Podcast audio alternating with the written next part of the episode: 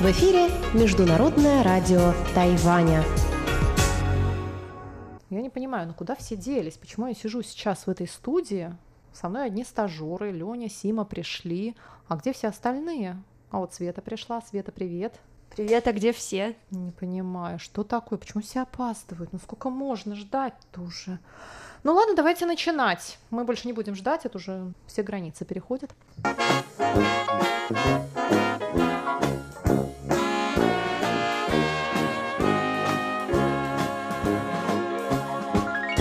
Что Свет. случилось?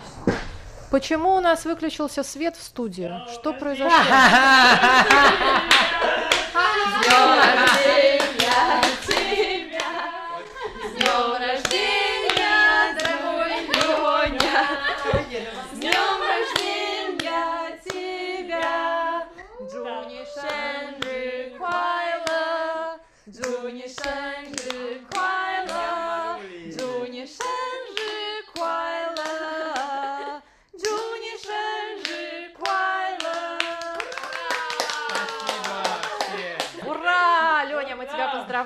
Мы не знаем, сколько тебе лет, но знаем, что очень мало. Да, я могу сказать 23. 23. года. Ну, это уже прилично.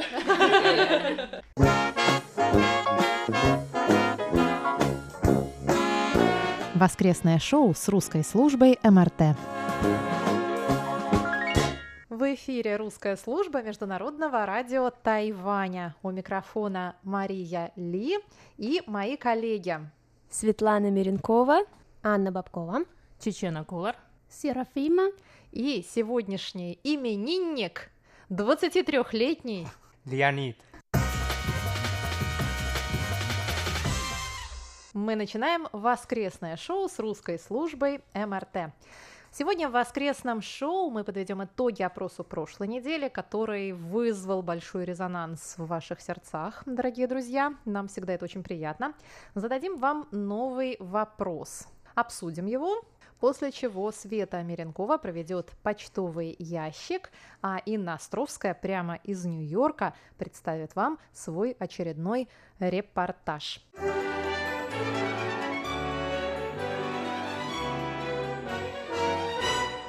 Итак, на прошлой неделе мы спросили вас, много праздничных выходных дней. Хорошо ли это? Вот каким образом распределились ваши голоса в социальной сети Facebook. 77% за выходные и 23% считает, что счастье, оно в работе. Вконтакте такое же примерно распределение голосов, только фанатов выходных еще больше, 83%. И, соответственно, счастье в работе находят 17% пользователей сети ВКонтакте.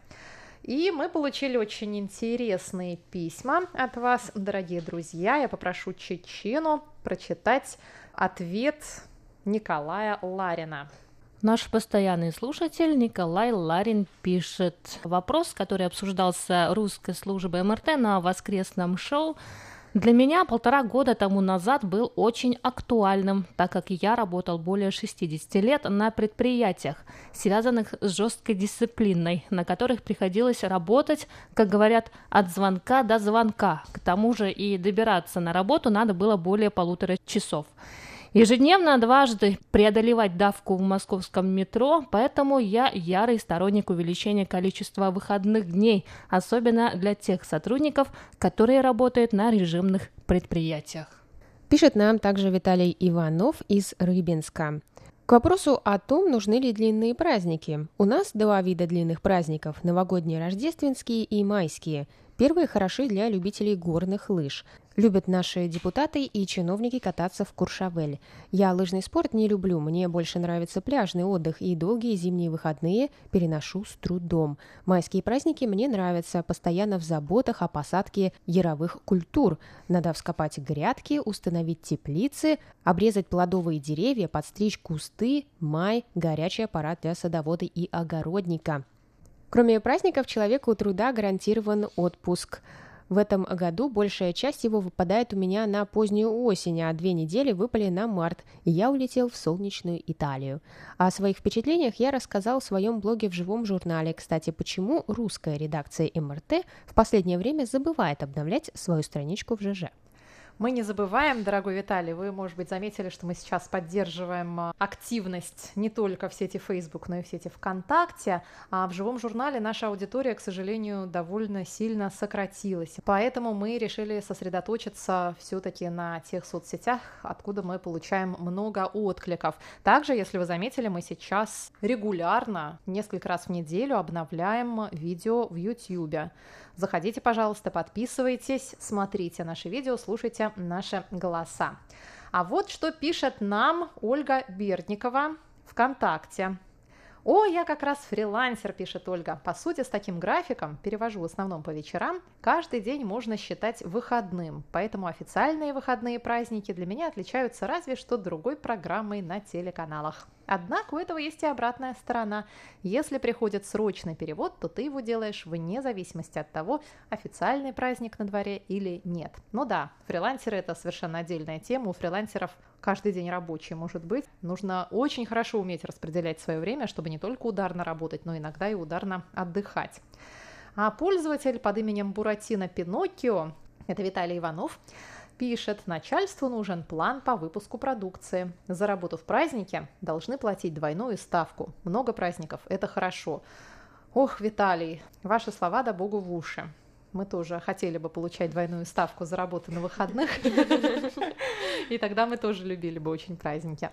А Саша Сычев пишет, несомненно, много праздничных выходных – это хорошо, если, конечно, отдыхать с умом. Ну, а коли просто пить или лежать на диване, то и два законных выходных ни к чему, сказал, как отрезал. Думаю, самая правильная позиция.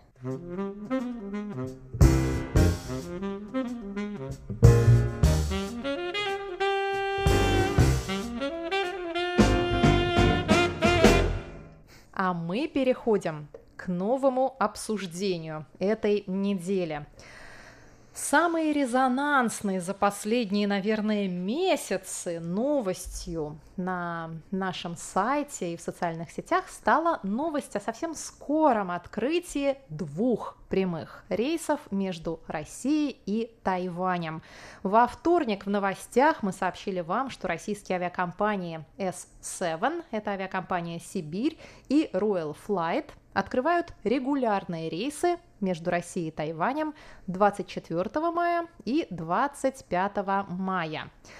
А, авиакомпания S7 Airlines будет осуществлять регулярные рейсы между Владивостоком и международным аэропортом Тау-Юаня.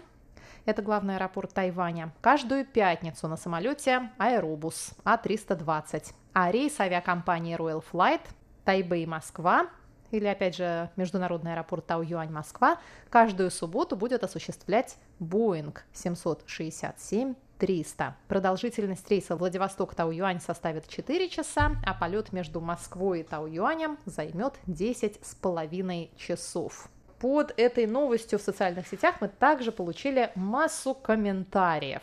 Например, наш слушатель Виталий Андреев пишет, визы надо отменить для тайваньцев, тогда будет больше рейсов. И EVA Air полетит, и Аэрофлот, в общем, будет воздушный шоколад. А Александр Довбня пишет, ждем прямые рейсы S7 из Москвы и Санкт-Петербурга, и сам себя в скобках комментирует. Мечтать не вредно. Ольга Берникова надеется на прямые рейсы из Красноярска или хотя бы Новосибирска, иначе нам, сибирякам, по-прежнему дико неудобно летать на Тайвань. Да уж, пишет Алекс Авакумов, и сделали бы уже регулярные прямые рейсы до Москвы хотя бы 2-3 раза в неделю нормальной авиакомпании. Ему отвечает Николай Горобец. Вообще круто будет. Народу треть самолета. Можно лежать на трех местах в середине. А в сети ВКонтакте Рената Ковальчик затруднилась купить билеты на сайте авиакомпании и говорит, что ей программа выдают из Москвы через Новосибирск и Владивосток аж 23 часа 30 минут и две пересадки. Ценник больше 60 тысяч рублей. Но мы провели журналистское расследование и выяснили, что прямой рейс доступен на сайтах для поиска авиабилетов. Рейс Тайбэй-Москва стоит 33 тысячи рублей на данный момент, и длительность полета составляет 10 часов 35 минут. И мы как Ну, раз что? получили в тему письмо от Игоря Кольки, который пишет, что начался сезон отпусков, вот только и в этом году, как и раньше, до Тайваня мне, к сожалению, не добраться, слишком дорогие билеты. Давайте поговорим сегодня немного об этих прямых рейсах.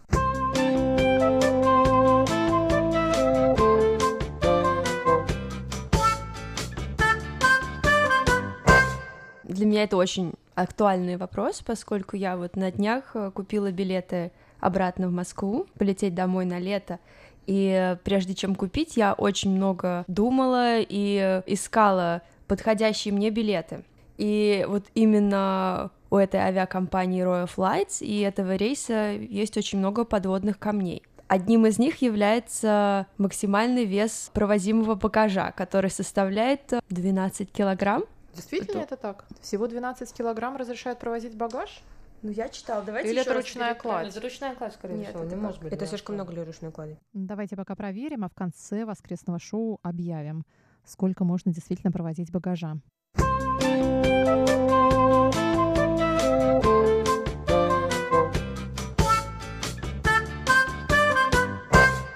Стоимость билета на этот рейс в два раза или более превышает э, стоимость э, рейса с пересадкой.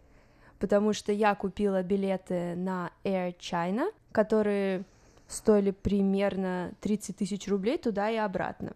Royal Flights можно слетать за эти деньги только в одну сторону. Поэтому это нужно тоже иметь в виду. Ну, это вполне обычная история для прямых рейсов. Э, Прямой рейс, он должен, наверное, и стоить дороже, потому что нет Вот пересадок. почему? по Я не соглашусь, могла потому что- понять. Это действительно так. Ты можешь соглашаться или не соглашаться, но это так. Прямые рейсы Да, часто стоят да, гораздо дороже, да, чем кривые. да. Это- Это просто непонятно, каким образом так составляются цены, потому что так ты летишь двумя самолетами.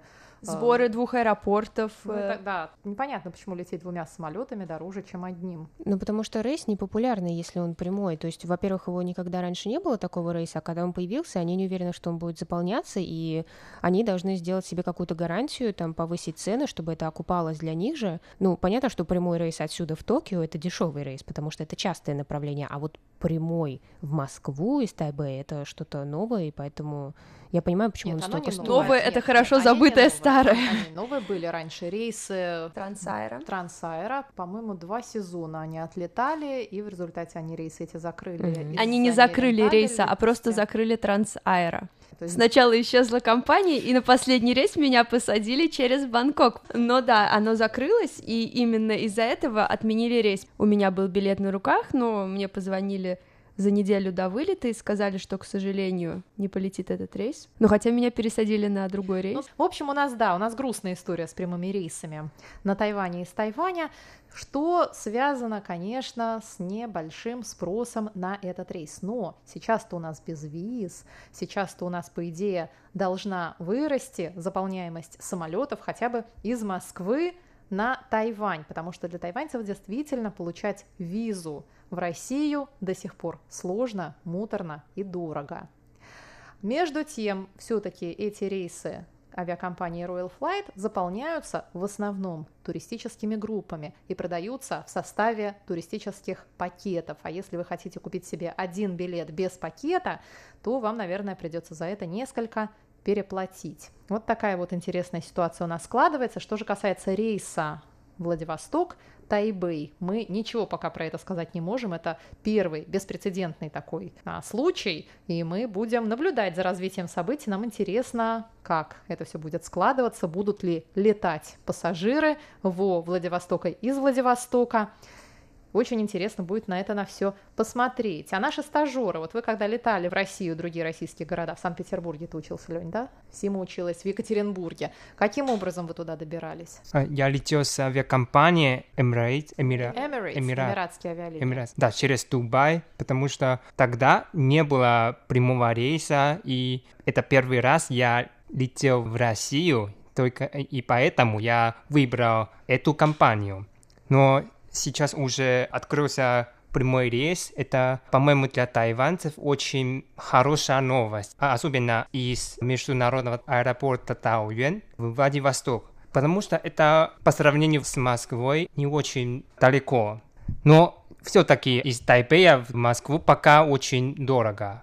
И я думаю, что сейчас только ждать до того, что билеты на этот поездок снижаются. Сима, а ты как летала?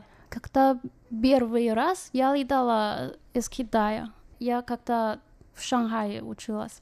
И я думала, что в Китае там совсем э, удобнее, чем с Тайваня в Россию. Ну, Россия очень популярное направление в Китае, Да. действительно. А Там очень вот- много туристов. Когда на Тайване я, у меня было три пересадки, и я летела с авиакомпании, корейской авиакомпании, еще S7. Получилось, что мы ждали почти целый день, то есть 28 часов, чтобы долететь до Екатеринбурга.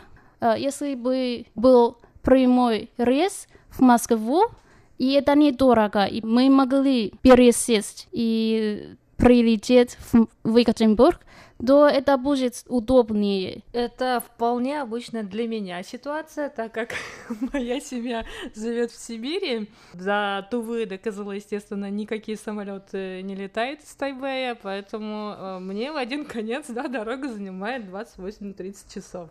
Как ты летаешь обычно? По-разному я летала до дома из Тайваня, я летала и через Китай, через Пекин я летала до Красноярска, оттуда еще один самолет до дома.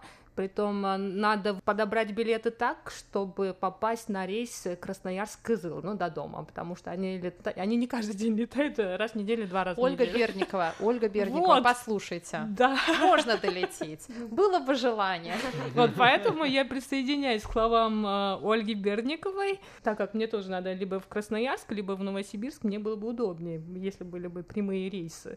Вот, поэтому э, для меня отсутствие прямых рейсов, как вы уже понимаете, это не препятствие.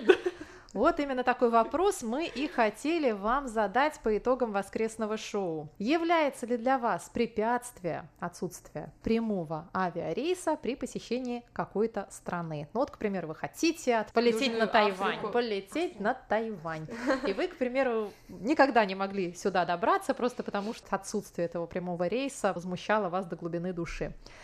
А сейчас вот он есть. Может быть, это послужит дополнительным стимулом для того, чтобы посетить наш остров. Итак, отсутствие прямых авиарейсов является ли препятствием для вас при посещении какой-либо страны. Пожалуйста, пишите нам по адресу russ@rti.org.tw. Мы ждем ваших ответов также и в наших социальных сетях. Этот опрос мы разместим в сети Facebook и в сети ВКонтакте. И также ждем ваших комментариев с большим нетерпением.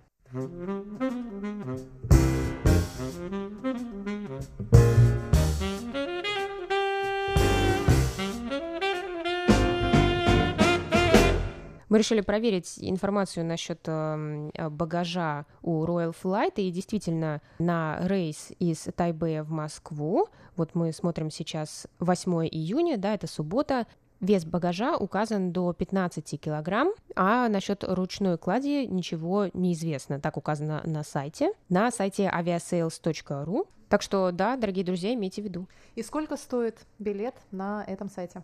На этом сайте сейчас 57 тысяч 14 рублей. А я за эту цену купила. сторону? Да.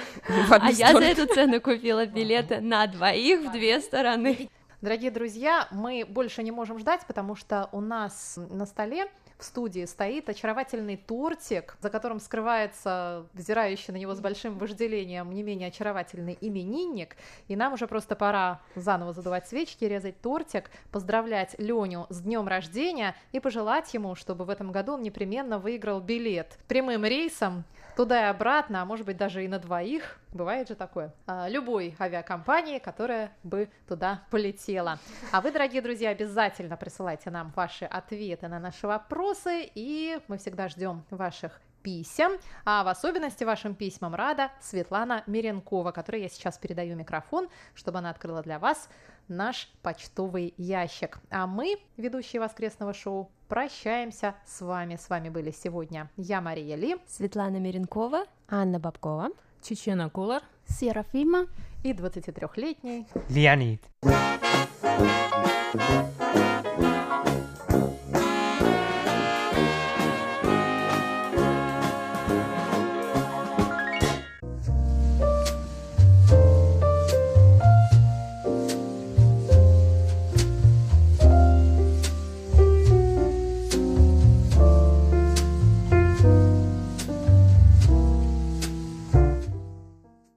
Здравствуйте, дорогие радиослушатели!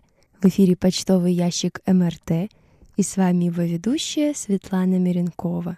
На этой неделе письма и рапорты нам написали Алексей Веселков, Николай Егорович Ларин, Сергей Безенков, Алексей Зуев, Виталий Иванов, Павел Иванов, Анатолий Клепов, Василий Гуляев, Игорь Кольке, Александр Пруцков, Андрей Папе, Александр Козленко, Дмитрий Елагин, Иван Лебедев, Константин Провоторов и наши зарубежные слушатели Мухаммад Аквель и Тосики Цубои. Ну а далее, по традиции, давайте перейдем к обзору рапортов и посмотрим, как было слышно нас на этой неделе. А начнем мы с частоты 5900 кГц, которую можно услышать с 5 до 5.30 по UTC.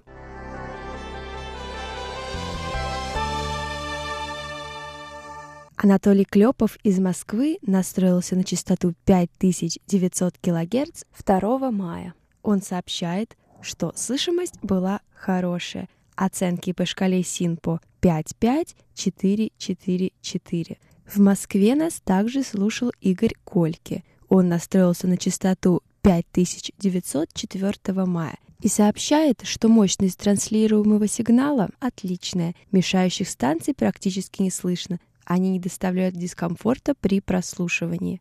А вот атмосферные шумы значительны. Из-за этого голос ведущего временами затихает, заполняется шумами. Общая оценка приему удовлетворительна, и оценки по шкале СИНПО 5-4-3-3-3. Николай Егорович Ларин из Подмосковья слушал частоту 5900 с 5 до 5.30 по UTC 5 мая. Он сообщает, что прием в эти дни был хорошим. Порой имели места значительные атмосферные помехи.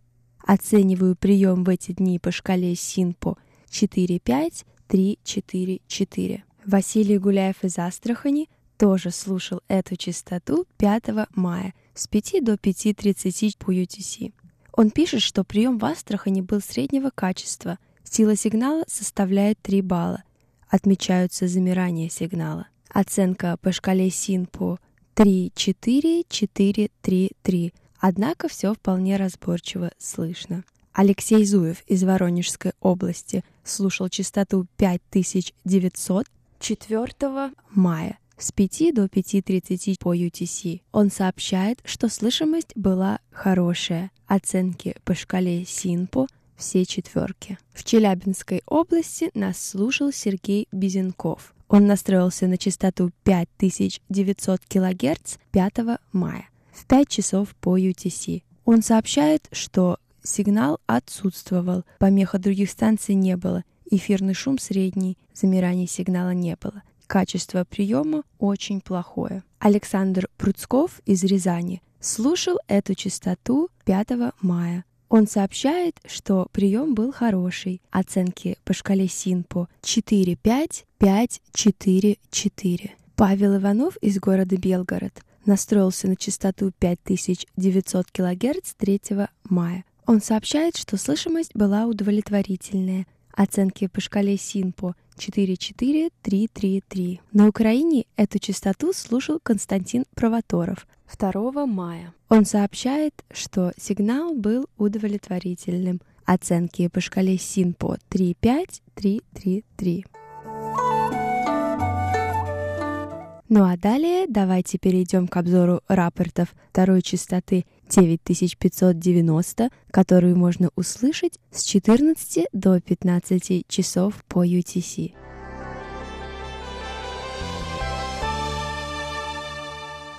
Дмитрий Елагин из Саратова настроился на частоту 9590 кГц 1 мая. Он пишет, что сигнал был почти хороший, очень глухой звук, трудно разобрать, о чем говорит диктор. Треск на диапазоне, импульсная помеха, шум на частоте, замирание сигнала небольшие, оценки по шкале СИНПО 4,5, 2, 4, 3. Виталий Иванов из города Рыбинск Ярославской области слушал частоту 9590 6 мая с 2 до 3 часов по UTC. Он сообщает, что сигнал был удовлетворительный. Оценки по шкале СИНПО 4,4, 3,4,4. Алексей Веселков из города Бердск слушал частоту 9590 2 мая в 14 часов по UTC. Он сообщает, что сигнал был слабый. Оценки по шкале СИНПО 24322. Мухаммад Аквель из Пакистана слушал частоту 9590 кГц 6 мая в 14 часов по UTC. Он сообщает, что сигнал был слабый. Оценки по шкале СИНПО 1, 2, 4, 3, 2. А в Японии 1 мая нас слушал Тошики Цубой. Он настроился на частоту 9590 кГц в 14 часов по UTC. Он сообщает, что слышимость была хорошая. Оценки по шкале СИНПО 3-4, 4-4-3.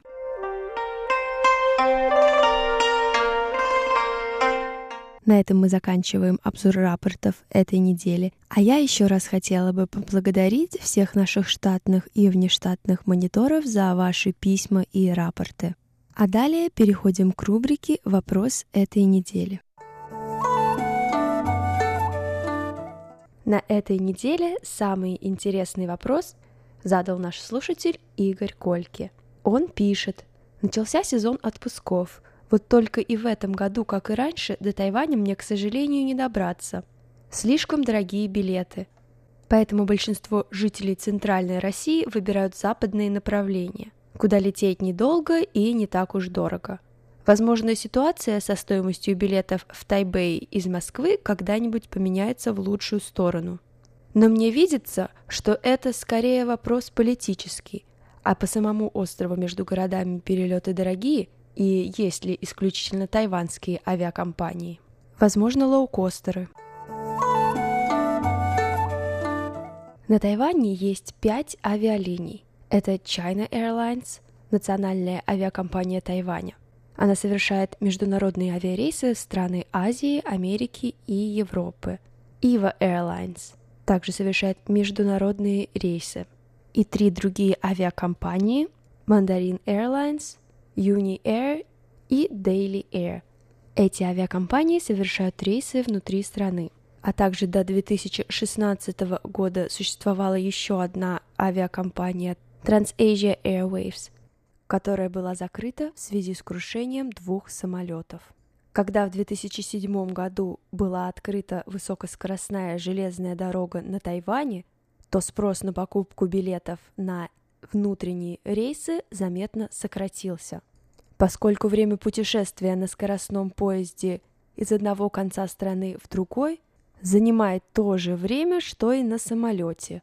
Но это гораздо удобнее, потому что не нужно ехать в аэропорт и ждать свой рейс. Когда высокоскоростная железная дорога только появилась, то билет на поезд был значительно дешевле, чем билет на самолет, и поэтому она сразу приобрела широкую популярность и стала одним из основных способов перемещения тайванцев внутри страны.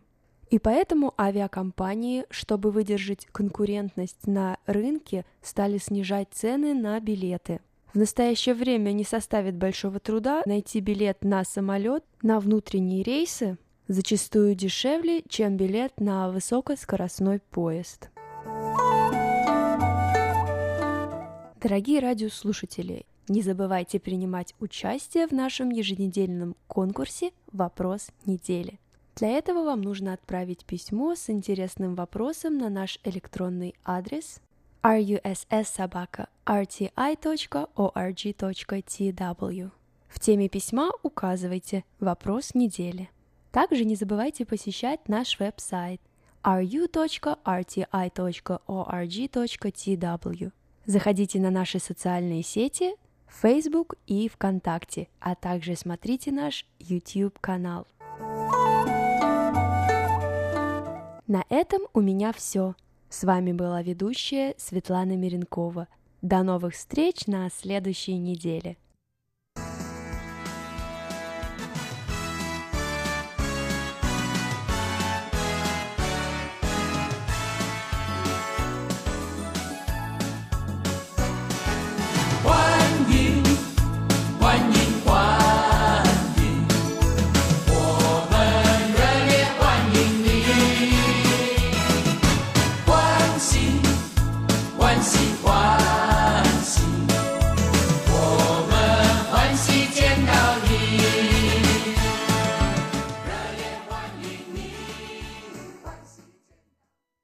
Здравствуйте, дорогие друзья! Вы слушаете Международное радио Тайваня.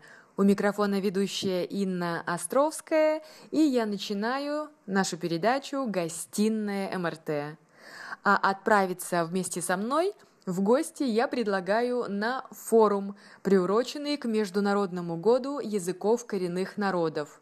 Данный форум – был проведен тайваньским представительством в Нью-Йорке и имел официальное название «Традиционные знания, поколение, трансмиссия и защита».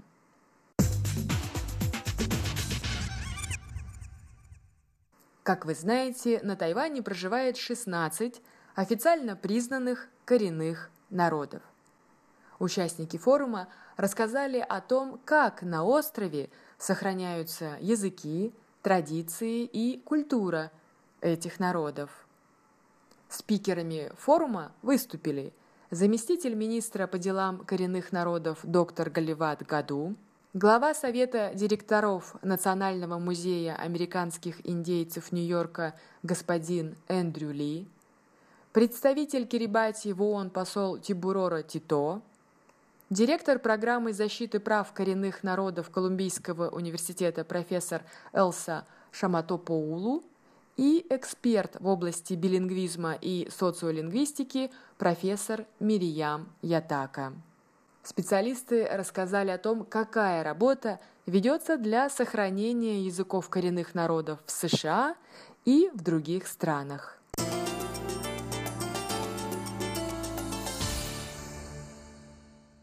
Вторая часть форума не оставила равнодушным ни одного участника, поскольку всех нас ждал сюрприз – концерт артистов, представителей аборигенов из разных уголков планеты.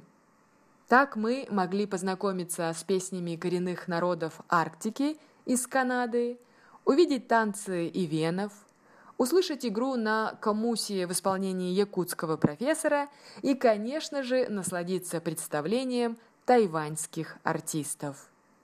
Нужно сказать, что Международный год языков коренных народов, этот год 2019, был объявлен ООН, и основной задачей мероприятий, проводимых в этом году, является повышение осведомленности общества о состоянии языков, находящихся под угрозой вымирания.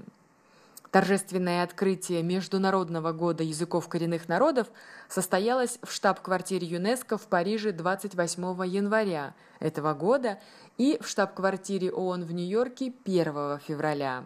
Основная цель Международного года языков коренных народов – привлечь внимание к рискам, которым подвергаются коренные языки – и также Организации Объединенных Наций было выделено пять основных направлений деятельности в рамках данного года. Это усиление взаимопонимания, успешное урегулирование конфликтов и способствование международному взаимодействию, создание благоприятных условий для обмена знаниями и распространения успешных стратегий в отношении коренных языков – рост возможностей посредством развития потенциала и развитие через уточнение нового знания. Можно смело сказать, что форум Традиционные знания, поколение, трансмиссия и защита успешно достиг все поставленные задачи.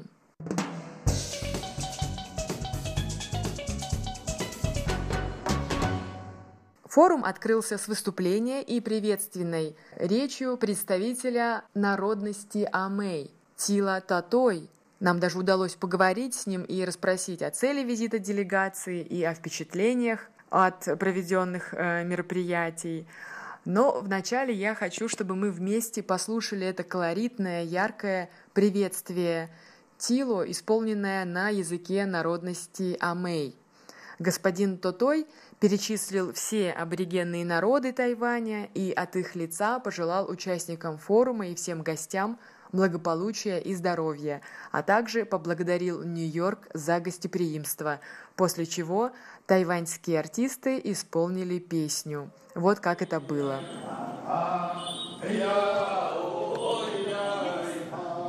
Yeah.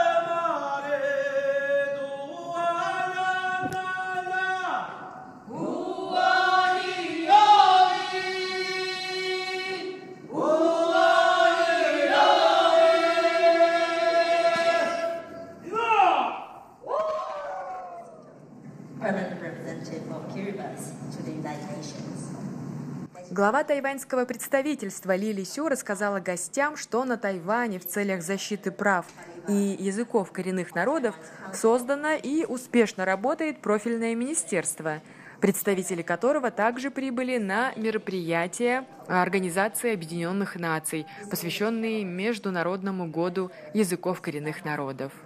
Миссю подчеркнула, что языки коренных народов являются не просто средством коммуникации, а являются культурным наследием каждого народа.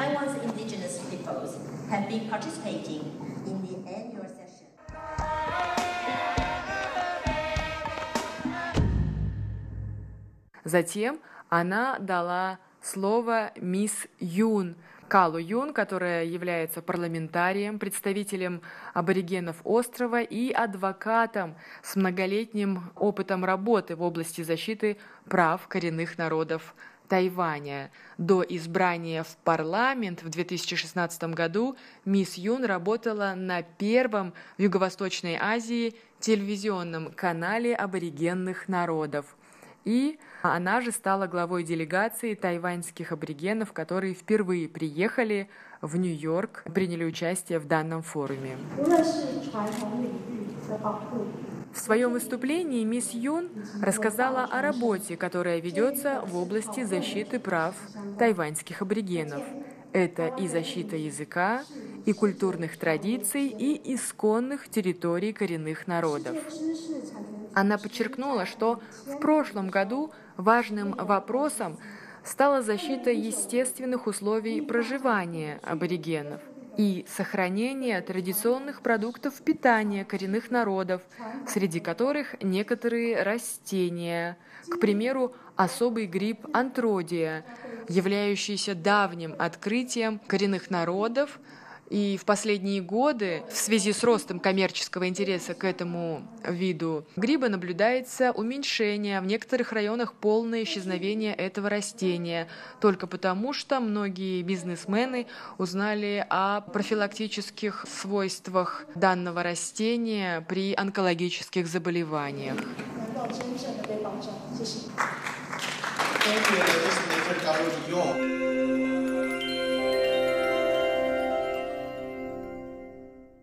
После выступления мисс Калу Юн прозвучала песня в исполнении тайваньских артистов. Давайте послушаем.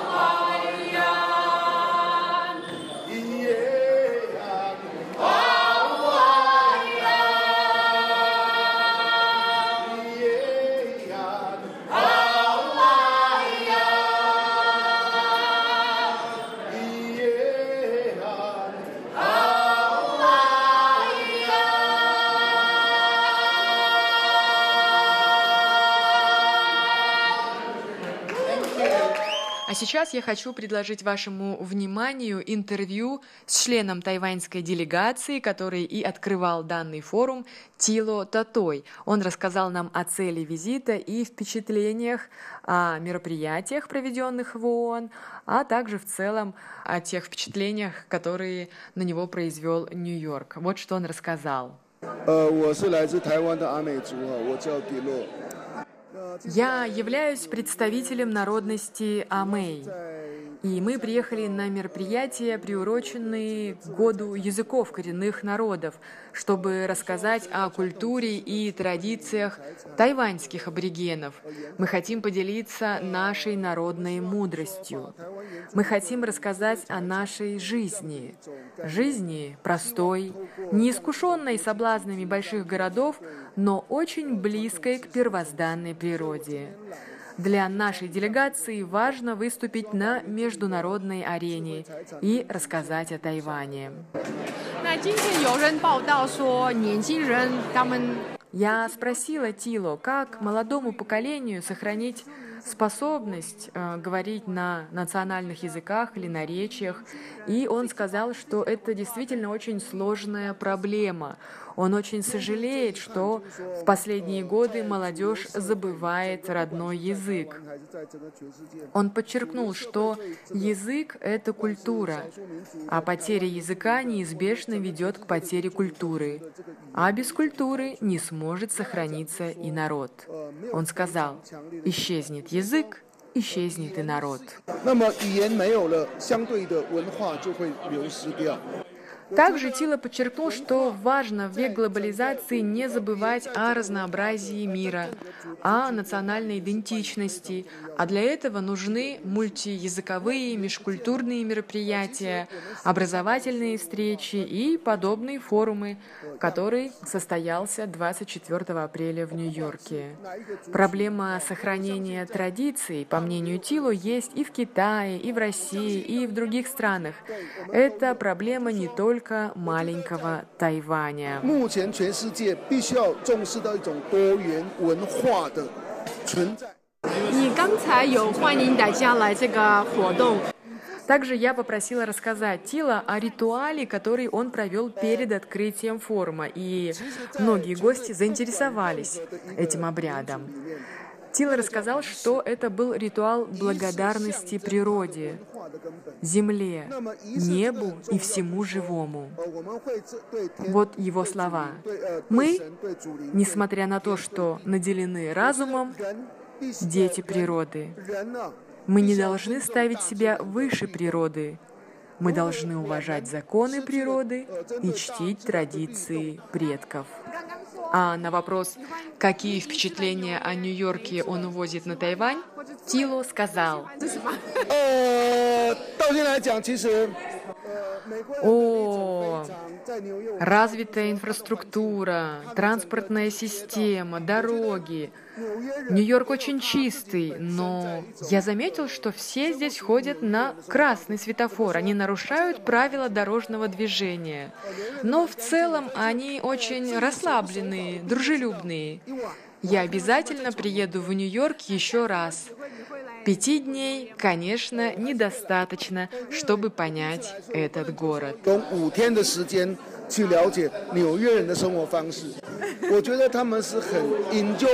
Дорогие друзья, сюрпризом для меня стало выступление наших соотечественников, представителей малых народов России, а точнее а, были артисты которые показали якутские танцы, исполнили песни.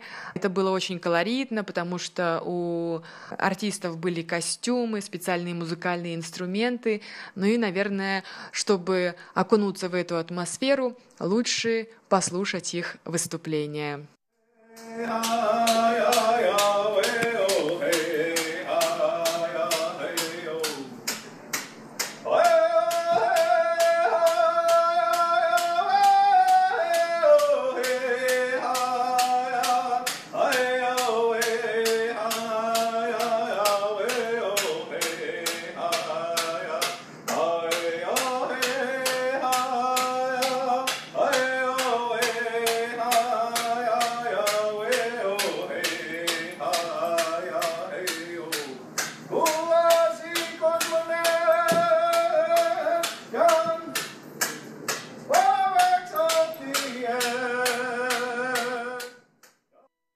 Можно сказать, что зал взорвался аплодисментами после выступления молодой начинающей певицы, представительницы коренных народов Арктики из Канады.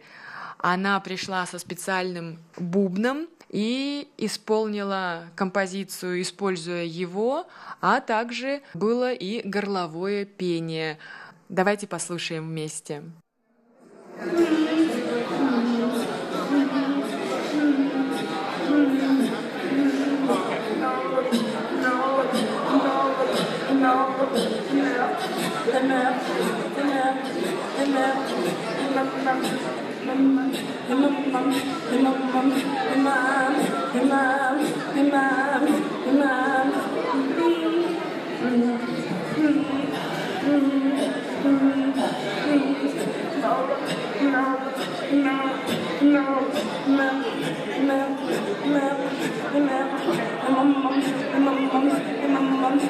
Imam, Imam, Imam, Imam, Imam.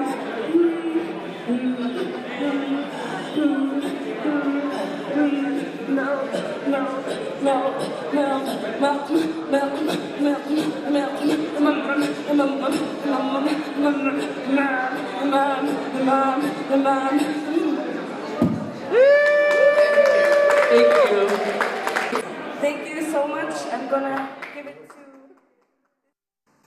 Вот такое яркое мероприятие провели американские тайваньцы, если можно так сказать, в Нью-Йорке в год языков коренных народов, рассказав об уникальной культуре, традициях и языках Тайваня и об аборигенных народах Тайваня. Надеюсь, что вам также было интересно узнать об уникальных народностях и об их искусстве. Дорогие друзья, в эфире Международного радио Тайваня была передача «Гостиная МРТ», которую для вас подготовила и провела я, ведущая Инна Островская. Всего вам доброго! Тайвань и тайваньцы. У микрофона Мария Ли. Здравствуйте, уважаемые друзья. Мы продолжаем интервью с Евгением Косолаповым, представителем Сколково в Пекине, который на прошлой неделе посетил Тайвань.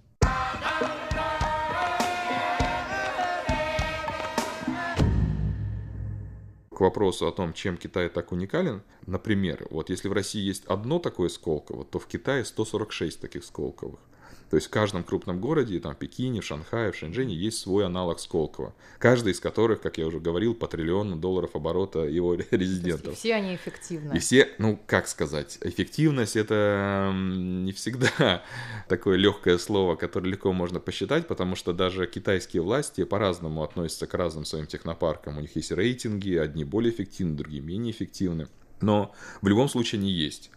И Китай, как экономика, она ну, можно сказать, закрытая. Ну, не то чтобы закрытая, она как бы имеет некие такие свои преграды для входа, так и для выхода. Поэтому наша роль как раз состоит, состоит в том, чтобы эти преграды помогать преодолевать нашим стартапам.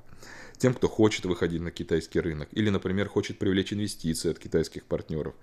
И мы эту деятельность организуем как раз в партнерстве с китайскими технопарками, с китайскими крупными компаниями а там Tencent, Alibaba, Baidu и так далее. Китайские стартапы, опять же, ну, конечно, они больше сейчас ориентированы на внутренний китайский рынок, но многие уже хотят выходить на зарубежные рынки, тоже мы помогаем работать с российским рынком. То есть мы являемся таким как бы, ну, не мостиком, не мостиком, офисом улучшения взаимоотношений в инновационной среде.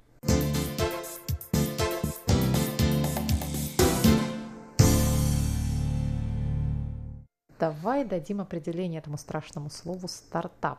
Что такое стартап? Ну, если разбирать, э, как сказать, морфологические слова, то это, это старт вверх, да? То есть это некое предприятие, а, организация, группа друзей, которые решили сделать новый бизнес с претензией и желанием вырасти в большую компанию, перевернуть рынок, заработать миллиарды, спасти человечество и так далее. А почему это важно, вот эта вторая часть? Потому что, в принципе, можно открыть ларек. Это тоже новый бизнес. И он тоже, в принципе, э, должен существовать. Кому-то нужно... не стартап. Да, да. Кому-то, ну, людям нужны ларьки, нужны рестораны, нужны кофейни. Вот открыть кофейню, хорошее же дело, да? И, в принципе, кто-то может проработать всю жизнь, э, управляя одним, двумя, тремя кафе и прекрасно прожить. Это тоже нужный людям вид деятельности. Но обычно это не называют стартапом, потому что люди, которые делают, они делают, ну, может быть, там, свое удовольствие, э, чтобы прокормить семью, иметь устойчивый бизнес работа. и так далее. Да, работа, Бизнес. да, да. А стартап это именно с претензией. Это вот именно с желанием покорить мир. На инновационность. На инновационность. Именно вот эта вот вторая часть up, вверх, именно вот про это. То есть про это то, что... то, чего до тебя еще никто не делал. Да, то, что Или никто... под этим углом да, никто да, к этому да, не подходил. Да, да, это люди с горящими глазами, с какой-то инновационной историей, с каким-то изобретением, которые говорят, что вот они все, вот они все перевернут, э, все сделают. Конечно, не у всех получается, но именно в этом есть как бы и смысл риска и желание сделать что-то новое, потому что, ну, из 10 стартапов выживают 1-2, это нормальная история. Но, как говорится, кто ничего не делает, того ничего не получается. То есть, если в моей кофейне будет работать какой-то инновационный робот, который будет смешивать или, я не знаю, варить кофе с точностью там до миллисекунды идеальную чашку такой этого кофе, вот у меня будет стартап. В принципе, да. Но я бы все-таки подчеркнул именно желание самого создателя этого стартапа кофейни, именно его внутреннее желание э, сделать из этого огромный бизнес. Потому что если у тебя кофейня, ты туда купила робота, который это все прекрасно делает, и Я больше... его изобрела. И больше... Не-не-не, вот смотри, ты купила робота, и он просто делает что-то интересное, и ты, у тебя больше нет никаких амбиций. Мгм. Все довольны, ты довольна, посетитель довольный, робот доволен. Вот это просто бизнес, это не стартап. А вот если ты его изобрела, если ты хочешь здесь робота и еще открыть 100 тысяч этих кафе по всему миру, вот уже тогда, да, ты будущий Илон Маск и Марк Цукерберг.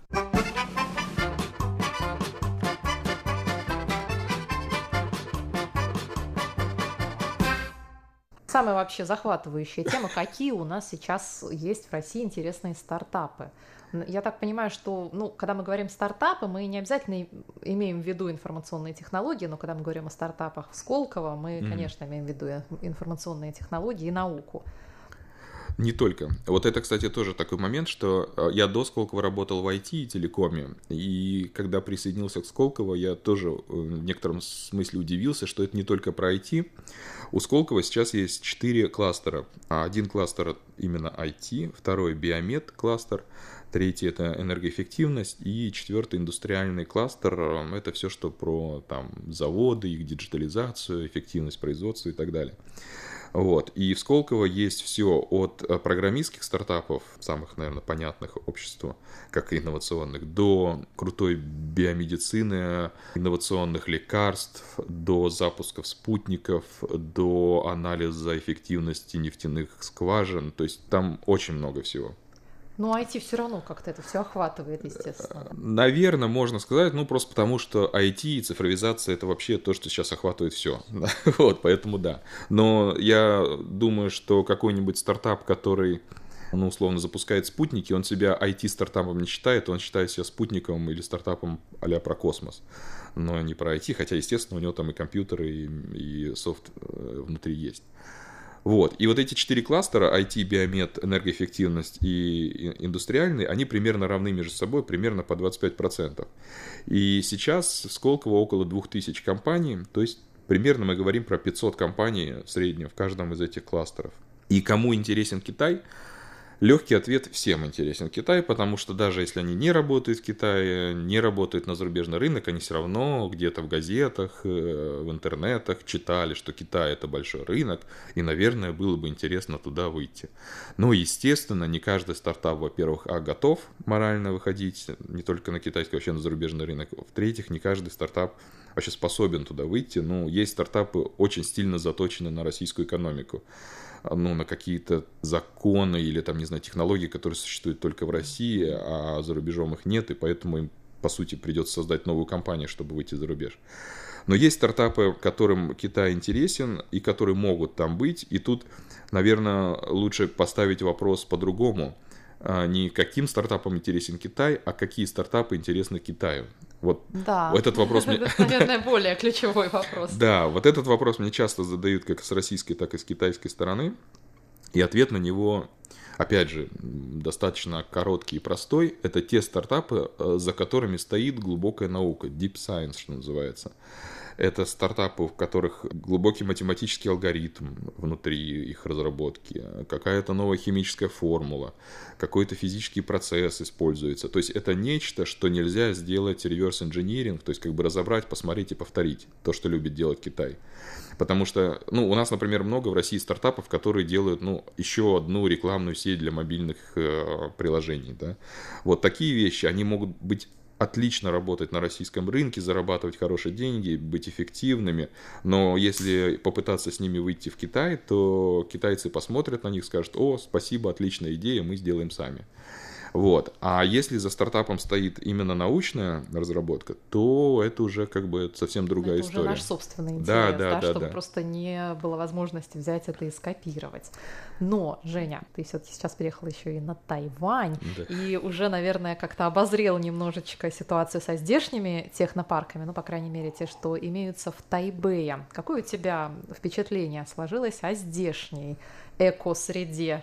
Для развития всех этих стартапов, в том числе и наших. Вот я тоже с большим удивлением для себя узнала, что, оказывается, и здесь у нас на Тайване есть резиденты Сколково. Ну, я бы не претендовал на роль эксперта, побывав здесь всего лишь два дня пока что. вот. И э, за два дня я успел посетить всего лишь два места. Это биотехнологический а, научный парк и Тайпей Техарена. И вот в биопарке сидит а, один из наших стартапов, а Тайпей Техарена два российских стартапа прошло акселерацию. И вновь на самом интересном месте мы вынуждены прерваться, но на следующей неделе в это же время мы вновь встретимся с Женей Косолаповым в студии Международного радио Тайваня и продолжим захватывающую беседу о российских стартапах на Тайване. Это была рубрика «Тайвань и тайваньцы». Всего вам доброго. До новых встреч на волнах русской службы.